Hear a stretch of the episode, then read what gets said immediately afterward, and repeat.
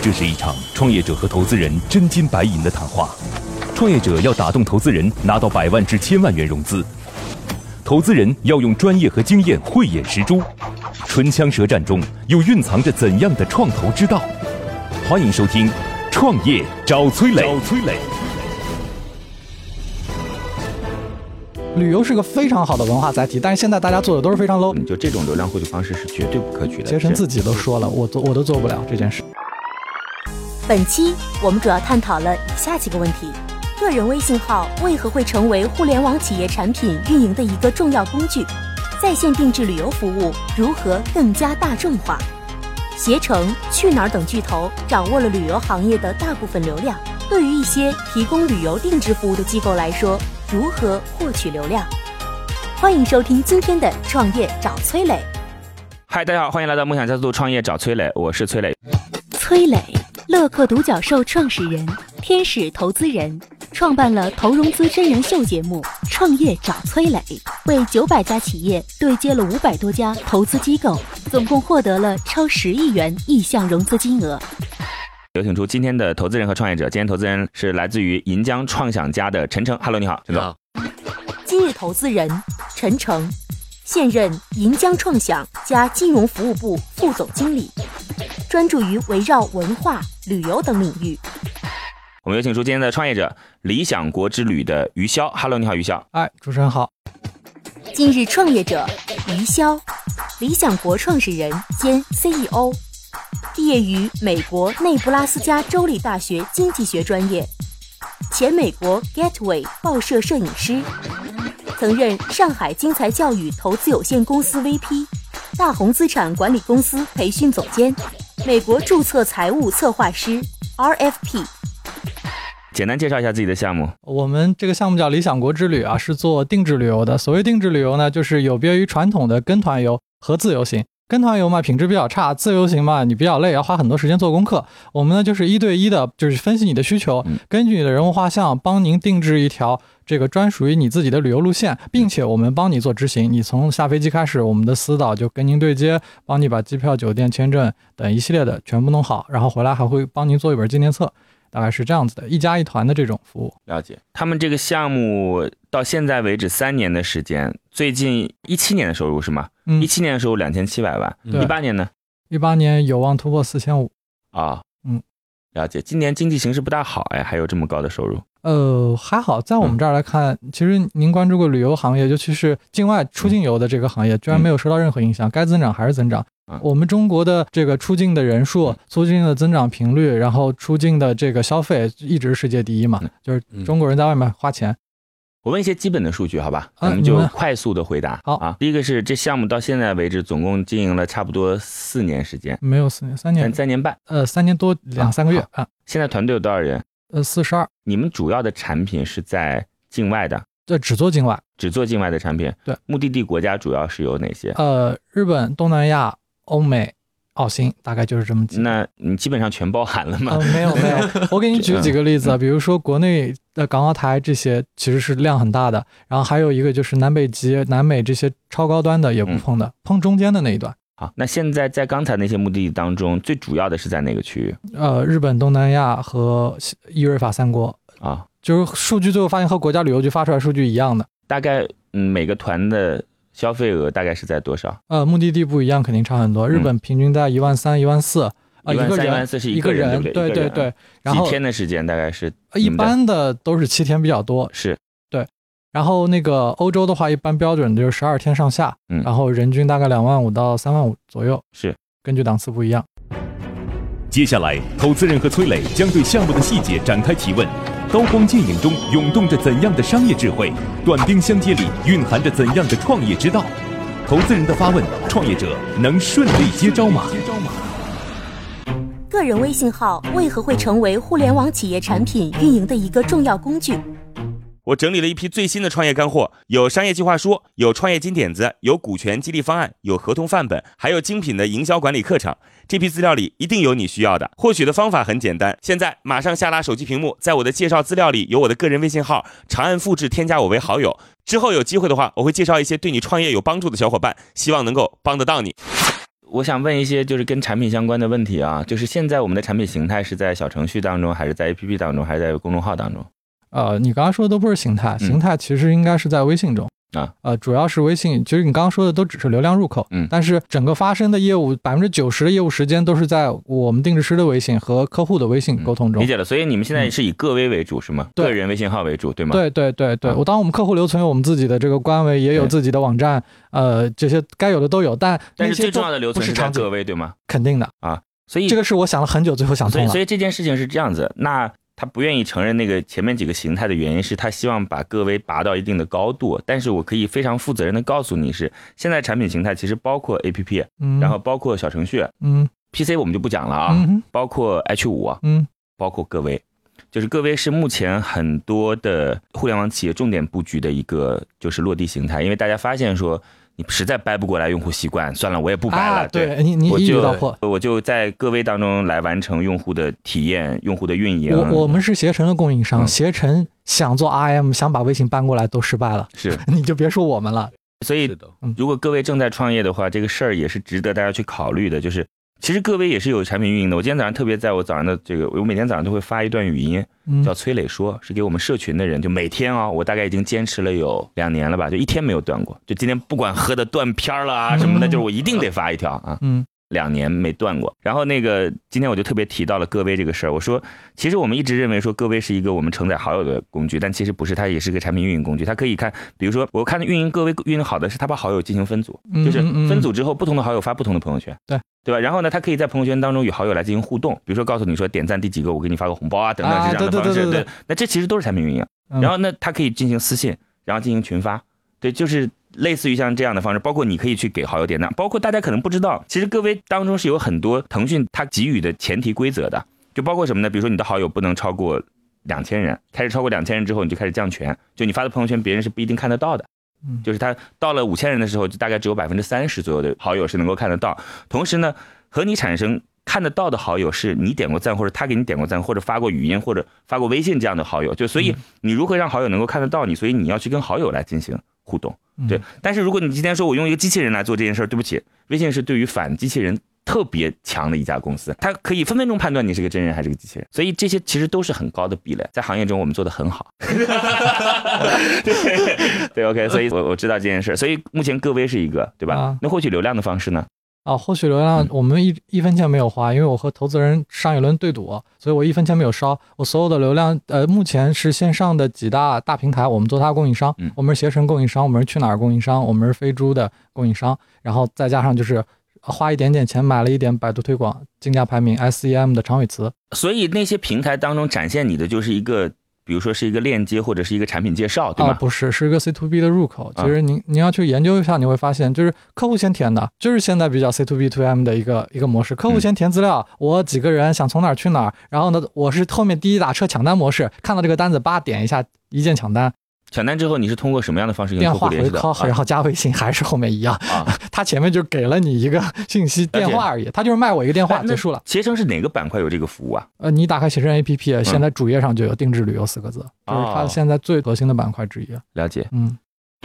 在线定制旅游服务如何更加大众化？所以在价格上，你们会和传统的这种跟团游的话会那肯定贵啊。贵多少？大概呃，看我想赚它多少。嗯，然后 如果把我们利润加上去的话，我觉得平均一个差不多的目的地的话，我们可能贵三成到四成。好，我没有问题，我基本上都已经问的差不多了啊。就反正流量获取方式，其实我还想问一个问题，说未来的形态等等，这种我要问了你也没啥问的了。 是啊，是啊所以我就等着你们问我这些呢。所以就就交给投资人吧。我刚才问的这个算是基本信息了，是啊好吧？那我们就有嗯有请银江创想家，你好，嗯哎，你好，呃，我比较想问的是什么？因为对于在线旅游，我对它的认知中，它分两种嘛，嗯哼，它的目标群体其实有两种，一种对于高净值的，那啊在线高端定制旅游，啊那，另一种也就是大众的嘛，对对吧？就像你刚才也说了，呃，近两年其实那个、呃、不管其他形式怎么样，旅游这方面人就是在往上走的，对。那也就是据我所知，应该是在一五年还一六年开始，它的增长率是重新回来的，对。在此之前它是有一个下坡嘛，对，对吧？回来就也就是因为定制这一块。那定制这一块，那你的目标群体，你各推也好，那个用各位也好，那你到底是抓高净值这一块呢，还是抓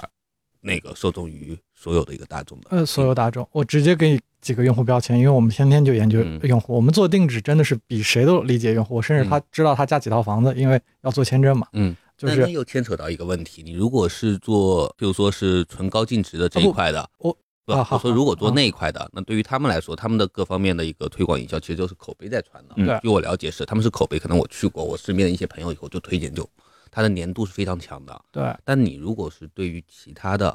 大众式的定制旅游来说，那更多的人去理解它过过程中，只是来回机票、行程各方面定好的，那你的差异化在哪？听一个小时的课程，不如和一群有实战经验的人讨论十分钟。在乐客独角兽创业者社群，你会认识两万多名来自全国各地各行各业有实战经验的优秀创业者。每天，他们都在线上或者线下活动中对营销管理等实战话题展开讨论和模拟。在社群里，你除了高效学习、快速成长，更能找到各种资源、人脉、渠道、合伙人。现在马上下拉手机屏幕，在我的介绍资料里有我的个人微信号，长按复制，添加我为好友。我在社群里等你哦。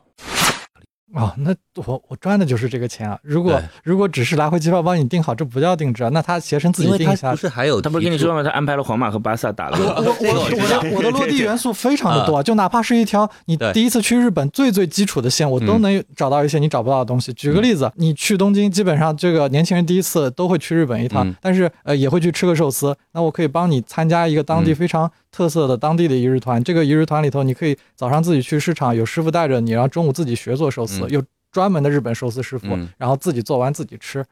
就这种小众体验项目都是由定制师自己定制的吗？啊，对这些东西，其实这些还目是的你地们碎是片半标准化的？对半标准化的东西，这些碎片的资源分布于全世界各地，我们嗯收罗了很多很多很多收这样罗的了东非西。常多。对，而且我们懂客户，说白了嗯就是最核心的一点。我觉得我们和长城旅行社比，就是我们和现在我做这波客户比较有共同语言。我就举个例子，磊哥，你嗯八零后吧？那个对啊啊啊好吧好吧就比如说现在大家可能也说的比较多了，大家年轻人去关东基本上嗯都会去这个镰仓、这个高岛县，就为了《灌篮高手》的那个嗯是的那个火车片头，火车啊嗯就为了这个片头，就是这个东西就属于一代人的一个共同语境。你你换一个六零后或者七零后的老一辈儿的这波旅游人，就很难去做太多的沟通。我们其实更多建立一种共同语境，就跟你沟通你喜欢什么东西。就举个再举一个细节的例子，我经常听我们公司一些女性的定制师，其实就小姑娘。跟人家小姑娘聊得很好，嗯我听了一半就只有五分钟在聊旅游，后面就在开始聊一个美容仪，在日本哪家免税店最好用，那个美容仪谁代言的，都是我没听过的，后面一大堆名词我都是没听过的。携程、去哪儿等巨头掌握了旅游行业的大部分流量。对于一些提供旅游定制服务的机构来说，如何获取流量？因为对于我来说，我来看这件事儿，啊因为本身那个呃私人定制这一块，主要的核心其实就是定制师。嗯，因为定制师他的一个好坏就取决于那个私人定制他接触的客户是否会在他这个推广以及各方对面，对对，对吧？嗯，对于纯高净值客户来说，他的那个肯定是全部锁定的一个对圈子，对慢慢往对那你目前是属于大众私人定制，对那你的流量端口各方面，刚才那个也问了一些，对对对那除此刚才问的这些以后，你还有没有其他的一个想法？啊，我因为刚你现在平均相当于是四十个定制师嘛，对对对。吧？你是打算继续去增长，还是说就目前已经属于一个饱和状我态？我当然是想增长了，如果、嗯如果能给我十倍流量，我就能做四百个定制师。对，你也说了，那对十倍流量，那你觉对得说是对用什么方式再去让它更多的一个？其实刚刚聊了这么多，我觉得这个才到今天的关键点嘛。其实所有的半互联网项目最后基本上都是卡死在流量嗯端这块儿。我们现在众所周知的就是，其实连马蜂窝都找不到流量，嗯， 所以他才会做出那么多这种行为，就是携程啊什么几个大头，基本上把流量就握在手里头对，了因，为旅游这一块，就像你说的，携程它毕竟是一开始的，握在握在手里了。握在已经手的情况下，对那你从什么方式去突破？第一呢，我们现在是给他打打工，给这些大平台都打打工，因为他们大到一个程度之后，还是做平台的一个形态，嗯所以我们是这个这个我在上面的品牌店啊，或者说也好，这个会运营的，但不可能靠这个吃大长嗯大，这个是不可能的。所以我纠结了三年之后，虽然我们现在百分之九十八的单子都是线上，我决定未来的十年我们扎根于线下。我刚刚说的那个业态，就是我在上海、在杭州的一些地方，我们能做一个旅游俱乐部。这个旅游俱乐部不仅仅是进来就有人给你疯狂推销了，是能真正的交流、分享一些东西，以线下为基点。其实你对想做的是通过线下建立这个呃群体，把这些些群体真旅正行引社入到的消线下之对后，旅行社的消费升级去其做实也年不度算是旅行社，就是无非就是旅游喜俱乐欢旅部游吧的这个俱乐部对，旅游俱乐再通部过他们再去对把你的一个自己对独立的一个产品做，所以我现在没钱，我在跟大的旅行社谈结果他们非常有意向，如果我有钱，如果有人投，我就直接自己开了，就结束了，就这两条。但你自己开肯嗯定是不合适的啊，其实也没有因为那你么自己贵，开的话，情况下你到底布多少家合适？呃，一家慢慢来嘛，十家营收好了再去要下一笔去布更大的嘛。其实一家门店的费用其实也就八十多万，没有你想象中那么贵。 那个就是我们是一家流量很强的公司，我们可能这算是我们的唯一优势了吧？哈，嗯哼，其实呢，线下当然是一个很好的方式了，但是类似于像通过线下的，不管是俱乐部还是门店服务，是绝对不可取的。就是我可以非常清晰的告诉你，就这种流量获取方式是绝对不可取的。就线下流量方式是什么样的流量方式？为什么巨头会去布局共享单车？假设啊，就是无人便利店，嗯嗯，然后或者是支付，嗯对，充电宝，嗯是因为它是一个非常高频的线下使用场景。对，就是它是在高频当中抽出垂直人群来的。对的，对，所以你刚才、嗯哦我来回答你这个问题啊，就是我们刚刚说的这个旅游俱乐部，就是比如说我周末我做一个日本禅宗文化与日本旅游的一个主题会，嗯大家出去帮我拉客户，周末过来大家听一下，听一下之后，下个星期周六文艺复兴与欧洲建筑史的这个旅游分享会，嗯然后呢，你带着孩子又路过再进来听一下，养成这样子的一个用户习惯，我们做内容输出。而不是一个进店购买，如果用进店购买，一年一次结束了理。解。其实内容输出又回到说那个流量怎么获取的这个就是问题当中了。嗯我们时间有限啊，今天就到这儿了。这个节目结束之后，我会给你一点点就是我自己的资源啊，就是会帮你好的解决一些流量问题的资源啊。如果对方愿意的话啊，因为对方也在通过各种方式来变现。现在，投资人已对创业项目大致了解。那么这次创业者前来谈判，他的理想融资金额是多少？如果你想找到合适的项目创业，想找到靠谱的合伙人，想找到全国各地的渠道资源，想找到投资人，想找到可以投资的好项目，那么你就应该立刻加入到乐客独角兽的创业社群。现在马上下拉手机屏幕，在我的介绍资料里有我的个人微信号，长按复制，添加我为好友。乐客独角兽创业者社群和几万名成员，满足你对创业资源的所有需求。呃，我们今天时间就到这儿吧，好吧？你大概要多少钱？一要多千少五钱？一千五百万，一千五百万出让出让呃，出让百分之二十五，啊嗯，就是钱要这么多是吧？对啊，呃，创多少可以可以谈，接受对赌。嗯而且之前完成了很夸张的对赌业绩，好的，今天这期是我最后的一期节目了，哇，最后一期节目，这创业者很棒，我觉得这给我画了一个很不能说很完满嘛，就是很愉悦的句号。呃不过也不一定是句号吧，有可能是逗号，说不定哪两哪天我又想做了呢啊！这节目已经四年时间了，四年时间其实见证了我人生重大的改变。我以前是在广电集团把这档节目带出来，然后再自己做哦自媒体，再去慢慢的做了一家公司。这个公司现在也已经五十多号人了，这也已经从一个过去拿别人工资，现在变成给别人发发工工资的资这样的一个角色了。对，所以这个节目真的是见证了我人生的成长。所以就人生它就很突然，就是我也没有想到这一天，它今天就是今天，今天就到来了。我其实这节目不但是见证了我的成长，也见证了杭州这个城市的成长，也见证了互联网各种模式，从社交到共享等等这一系列，不管是泡沫也好，或者看来嗯是就是很荒谬的一些，就是最终的论证也好呃啊，或者听众是朋友们，磊哥眼泪要掉下来哎那了没，有没有没有没有没有没有没有没有那没有那没有那没有那没有，这个其实它才是一个很短很短的过程啊。接下来我们也会有一个新的节目，这个新的节目就很短，我们在适应大家的需求。大家是认为说长节目听起来太累，所以我们那个节目就变成五分钟六分钟的一个节目，嗯就，变成那种很碎片化的节目，然后大家随时可以听，随时可以走，就不耽误大家时间了。就说不定等到哪天 年纪大了以后呢，因为我现在还不算太大啊，这再大一点的时候，可能我就又想去做个长节目，那时候就不为别人去做，就为我自己去做了。这个节目对我来讲还是非常非常有收获的，所以今天就到这儿吧，就是一千五百万啊，百分之二十五，然后大家可以谈价 格，可以谈份额，好吧？来，我们来看一看共享家银江的共享家最终给出的结果是。悬念即将揭晓，投资人是否会对创业者 say yes？让我们拭目以待。我们来看一下今天最终的结果是通过，恭喜！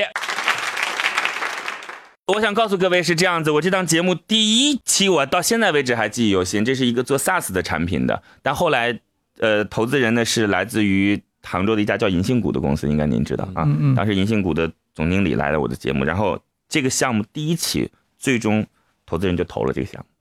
就第一期啊，就是投资人就通过这档节目投这哎，项目。要不今有天是头有尾吧 今，天是最后一期， 真的有今头有尾啊！天是最后后一期，特别希望说这个能对通过这个节目也能够再完成这次投资，对好不好？是的这这是我的希望就是他冥冥之中自有有天安意排。。对啊，您真不投的话，第一对不起全国几亿听众， 第二对不起，对不起对不起我磊哥们磊哥这的四眼年，泪对对，磊哥的眼泪，四年的心血。好嘞，谢谢各位，嗯感谢各位。但其实我们还有在更多地方可以见面了，这个节目还会继续。我们在抖音当中有大量的粉丝支持，好吧？好，那就这样，梦想加速度，创业找崔磊，再见。今天的节目就到这里。最后给大家留一个小问题：在线定制旅游服务开始成为大众出行游的选择，传统旅行社该如何转型升级，才能在市场竞争中不被淘汰？欢迎在评论区给我们留言哦。幸运听众将有机会免费加入乐客独角兽的创业者大家庭。感谢启迪之星、杭州无一 link 对本节目的大力支持。